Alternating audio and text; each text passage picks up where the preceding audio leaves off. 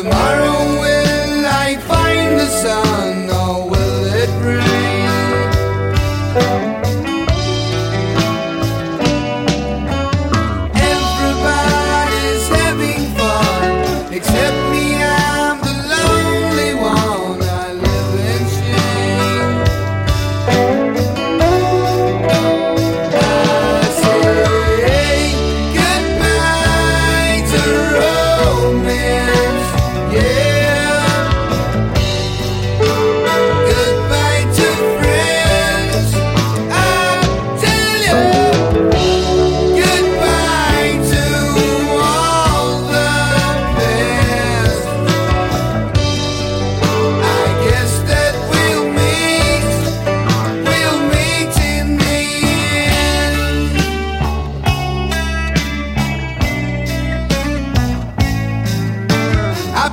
the king, I've been the clown. Now broken